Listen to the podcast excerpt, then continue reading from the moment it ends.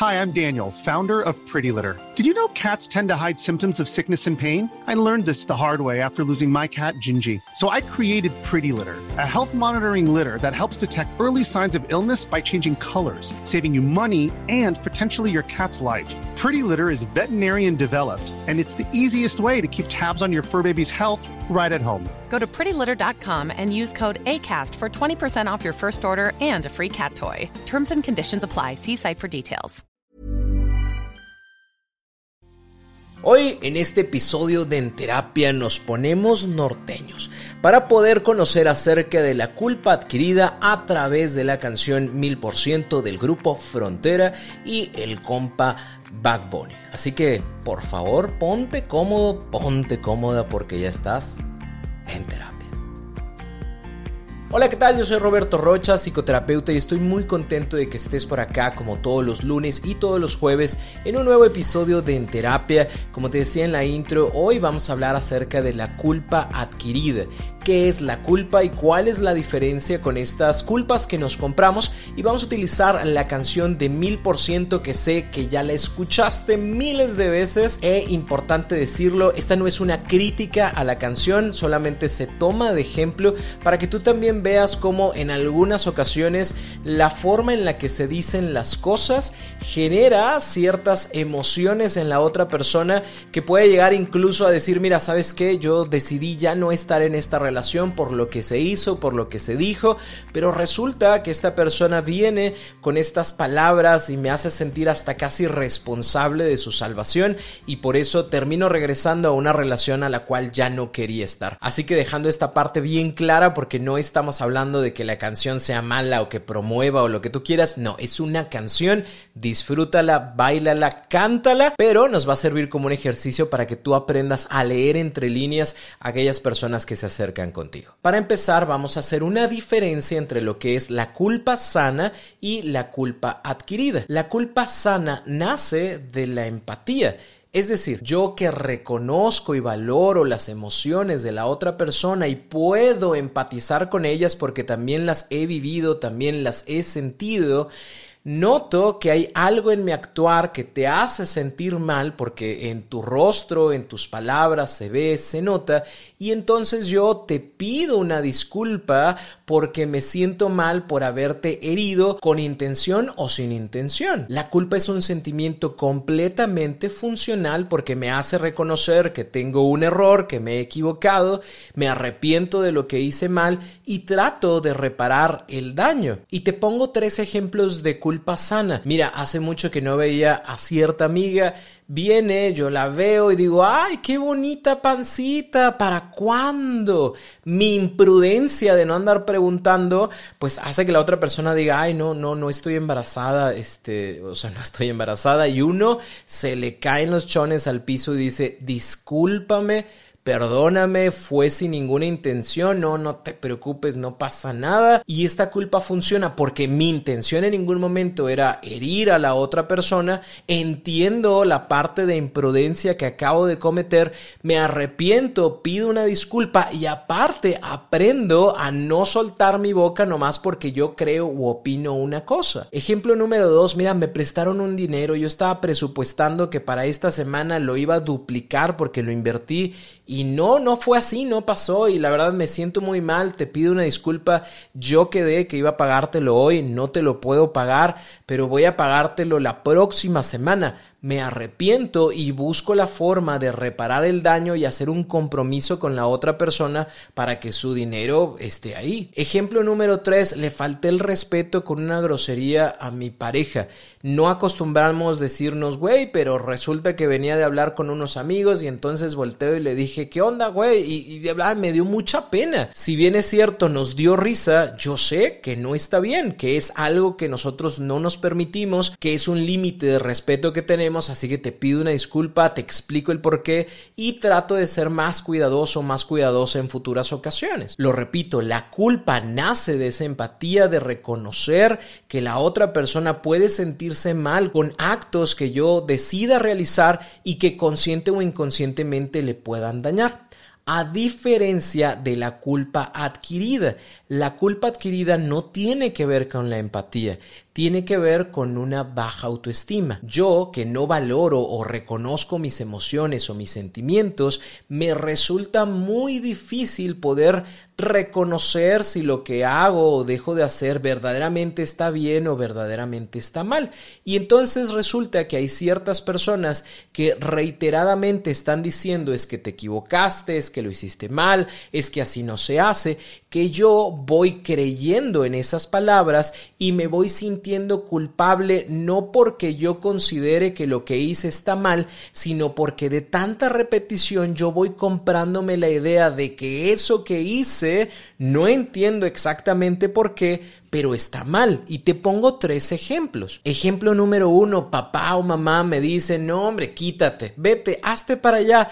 Todo lo haces mal, todo es un desastre para ti. ¿Por qué no eres como tu hermano, como tu hermana, que sí saben hacer las cosas, que sí son buenos hijos? Y no importa qué es lo que yo haya hecho mal, estoy casi seguro que no lo hago mal siempre y estoy seguro que no hago mal todo, pero yo me voy creando esta idea por la repetición y obviamente por la importancia que tiene para mí la persona que lo dice, que yo voy creando esta sensación de ser un mal hijo, mala hija y hasta me siento culpable de las cosas que todavía ni siquiera hago, porque yo sé que las voy a terminar haciendo mal y que me van a regañar y que me voy a sentir mal. Ejemplo número dos, una vez pedí fiado en la tiendita de la esquina. Tenía que pagarlo el viernes, pero porque salí de viaje o no sé, lo pagué el lunes y la señora dice, no hombre, es que ese muchacho, esa muchacha nunca paga, nunca paga. Y siempre que voy a la tiendita, a la persona que esté, mire, la muchachito o el muchachito que no paga, ya no le voy a fiar nunca más.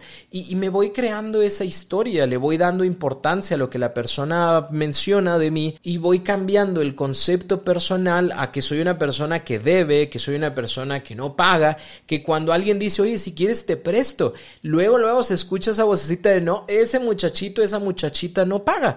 Y voy generando una sensación de culpa ante cosas que ni siquiera pasan, ante préstamos que ni siquiera he recibido. Ejemplo número 3, mi pareja dice, no, es que por todo lloras, siempre es lo mismo contigo, eres bien sensible, siempre es un problema. Hablar contigo es un problema. Tanto se menciona esto que cuando yo quiero compartir algo, automáticamente pienso en eso está mal, porque voy a empezar a llorar, porque voy a crear un problema, porque se va a enojar conmigo y mejor no lo digo, me siento culpable de tener que hablar algo porque creo que voy a causar un problema. A lo mejor por una parte de mí pienso, es que es importante hablarlo, pero hay otras voces internalizadas en mi cabecita que constantemente me dicen, no, porque vas a llorar no porque vas a ser un problema. Y entonces me siento culpable de esa situación y prefiero no hacerlo. Todo esto son culpas que nosotros vamos comprando y que lamentablemente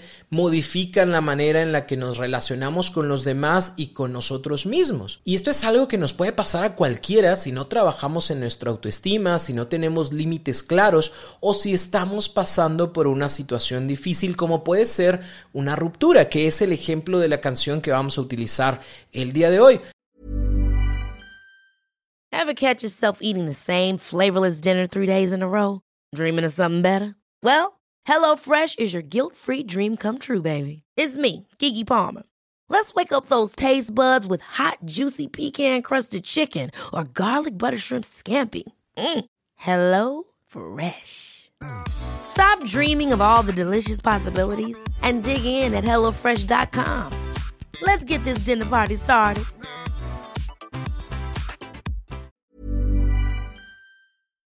Para ponerlo en el contexto, imaginemos que hay dos personajes, ¿no? En esta canción, Juanita y Benito. Benito, según la canción, hizo algo malo. No sabemos qué, no sabemos durante cuánto tiempo y no sabemos con qué intensidad, pero sabemos que fue algo malo porque es como yo jugué contigo. Y hay una Juanita que al parecer ha decidido terminar con la relación y ya no continuarla. No sé cuánto tiempo exista entre que estas dos personas no se han conectado, no han tenido contacto. Sin embargo, en este 1%, Benito dice lo voy a utilizar para decir que lo siento, lo cual hasta ahí estamos bien. Pareciera que hay un arrepentimiento, pareciera que hay toda una intención de resolver alguna situación y probablemente lo que se busque es regresar a la relación. El problema aquí está en el discurso que se utiliza para poder generar de nuevo una entrada, porque este discurso incluye tres cosas que generan culpa, la indefensión, la triangulación y el victimismo. ¿Qué es la indefensión? La indefensión es la percepción de incapacidad de poder resolver algo por mí mismo, de poder ver la luz, de salir del conflicto, del problema. Yo no soy capaz, yo no puedo, porque dentro del discurso es nada me hace feliz, salgo y no soy feliz, veo a otras personas y no soy feliz. Es decir, que yo, por mis propios medios, con lo que estoy intentando, no hay forma de que vuelva a sentirme feliz como cuando estaba contigo. El victimismo es una herramienta de manipulación en donde yo te hablo de todo lo malo que sucede en mi vida, tal vez editándolas y poniéndolas todavía más malas en mi vida para que en algún momento te sientas mal por lo que me pasa y entonces me ayudes y entonces hasta te sientas responsable de que yo me pueda sentir bien si y solo si tengo tu ayuda. Porque está este discurso de yo no duermo bien, me la he pasado borracho, salgo y platico y me la paso mal con otras personas, es que yo estoy viendo que tú publicas cosas y te ves feliz, no como yo, y ahora que yo te estoy rogando y que estoy a tus pies, y yo que, ay, así estoy bien mal, porque yo sé que estoy viviendo en un infierno que yo hice. Yo me merezco todas estas cosas malas que me están pasando, pero soy muy infeliz. Y adivina qué me puede hacer sentir mejor tú. Y luego le sumamos el tema de la triangulación en donde yo agrego a terceros con la intención de, motivar algo en ti, alguna incomodidad, algo que no te quede claro, porque por una parte me estoy acercando para decirte que lo siento, que me equivoqué, pero también te estoy diciendo que estoy viendo otras personas. No estoy feliz, pero sí las estoy viendo. Y sí salimos, y sí texteamos, y sí tomamos, pero, pero no soy tan feliz. Sin embargo, está como raro porque a final de cuentas es como, pues si sí vas, no, no creo que única y exclusivamente te la pases así como todo triste o toda triste. Es algo también pasa con esas otras personas, te pruebas con esas otras personas y por eso vienes conmigo a decirte que no te sientes tan bien como cuando estabas conmigo. ¿Qué pasa con todo este discurso? Si tú eres la Juanita, es muy probable que si no te das la oportunidad de observar todo esto, te sientas responsable de la felicidad que el Benito necesita en su vida. Y pobre persona que está sufriendo mucho, que está tomando mucho, que no está durmiendo, que se escucha tan mal y que además tiene solamente un por ciento de batería en su celular. Así que es mi oportunidad, hay una urgencia en la cual yo debería de actuar para que este ser humano, esta criatura del Señor, se pueda sentir bien. Pero se me olvida a mí, Juanita, que esto terminó no por lo que yo hice, la forma en la que se siente Benito no es porque yo quise que se sintiera así, es la manera en la que está atravesando su proceso de duelo, es la forma en la que está viviendo pues su arrepentimiento o lo que sea que esté viviendo, pero no soy yo quien lo provoca. Y ese es el punto importante porque a veces se nos olvida porque veo a la otra persona tan mal o me comparte un discurso en donde se hace ver tan mal porque a final de cuentas no logro ver todo lo que la otra persona hace o vive y yo me siento responsable de su felicidad, de su paz, de su tranquilidad, que termino olvidando muchas de las cosas o dejando pasar muchas de las cosas que sí se vivieron, que me hicieron sentir tan mal, porque ponemos en una balanza quién está sufriendo más. Y a lo mejor sí, me dolió muchísimo hace dos, tres semanas, hace un mes, porque yo estaba llore y llore, yo Juanita, pero pues ahorita estoy un poquito mejor y el Benito sí se nota que le va muy mal y entonces hago esta comparación y a quién salvamos? Pues al Benito porque pobrecito cómo se siente. Por ende, mi recomendación para ti, Juanita, es no te compres la culpa. Yo no sé si Benito lo haga consciente o inconscientemente, pero este discurso tiene esa intención y es importante que para que tomes una buena decisión no lo hagas desde el sentimiento de la culpa, porque es probable que digas que sí, Mejor date tu tiempo, puedes compartir con el Benito el hecho de decir, mira, ¿sabes qué? Creo que pudieras vivir tu arrepentimiento o tu culpa de formas mucho más sanas y a lo mejor en otro horario, en otro día nos sentamos, platicamos y, vemos, ¿no? Podemos observar en otra ocasión de manera más tranquila si existe un verdadero arrepentimiento o si es un tema de ahorita porque eran las 2 de la mañana y se sintió arrepentido y dio 1% porque estaba viendo los videos y me marcó, pero a lo mejor nomás es eso, nomás fue hoy. Entonces, Trata de tomar las cosas con calma, Juanita, no te compres la culpa y toma decisiones desde la razón. Y si tú eres el Benito de la historia, espero yo que no lo hagas de manera consciente, que no tengas este gusto por generar culpa a tu expareja para que regresen, sino que seas consciente que lo que tú dices o lo que tú haces sí genera un movimiento emocional en la otra persona. Y no se vale que yo me tire al piso para que tú vengas y me recojas,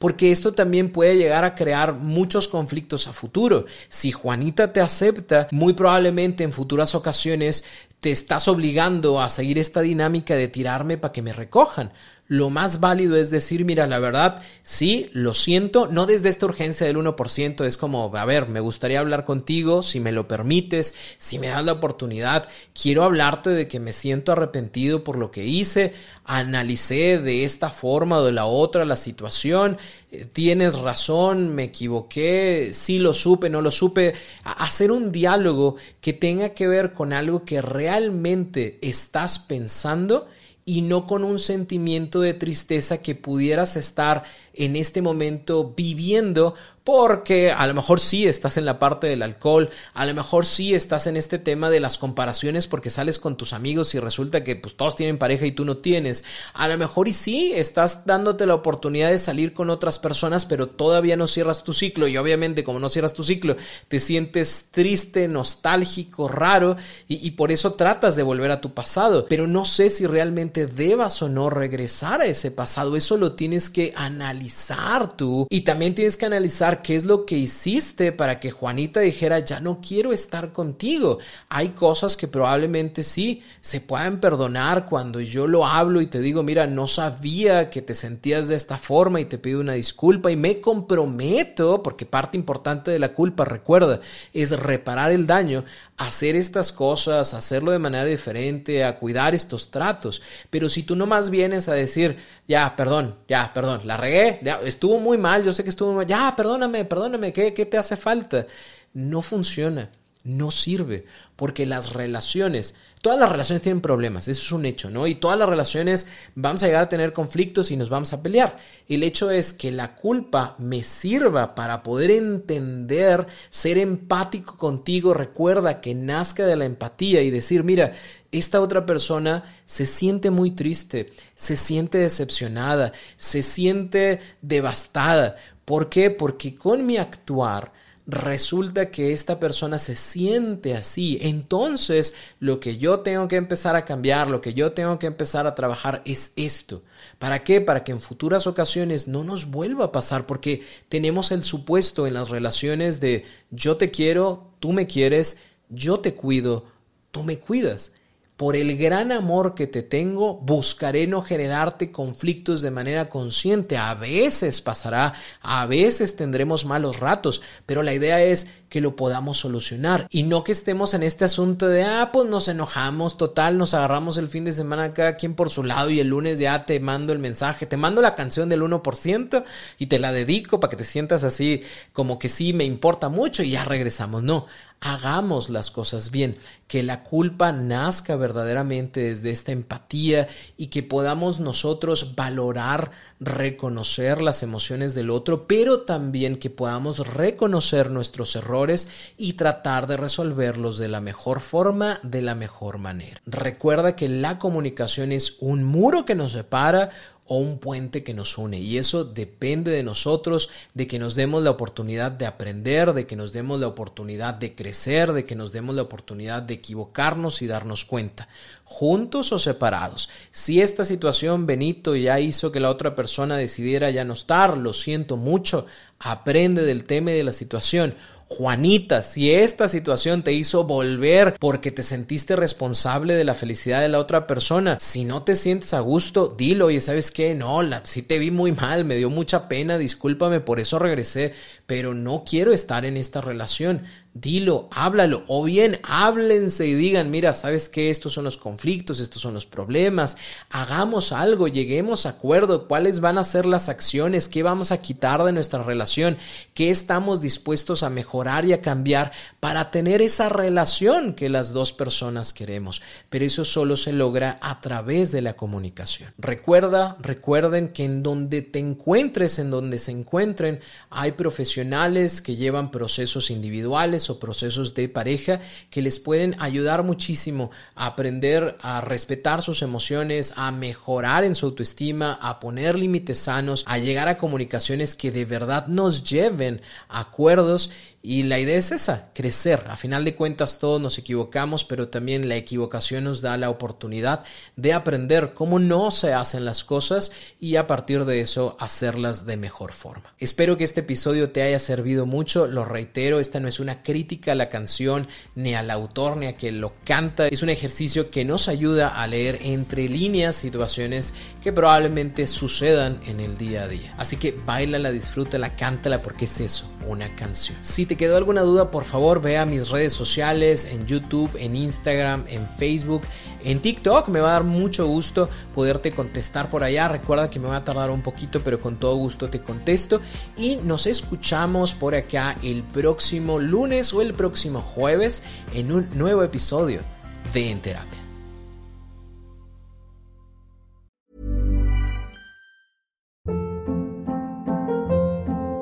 Hold up. What was that? Boring. No flavor. That was as bad as those leftovers you ate all week. Kiki Palmer here, and it's time to say hello to something fresh and guilt-free. Hello Fresh. Jazz up dinner with pecan-crusted chicken or garlic butter shrimp scampi. Now that's music to my mouth. Hello Fresh. Let's get this dinner party started. Discover all the delicious possibilities at hellofresh.com.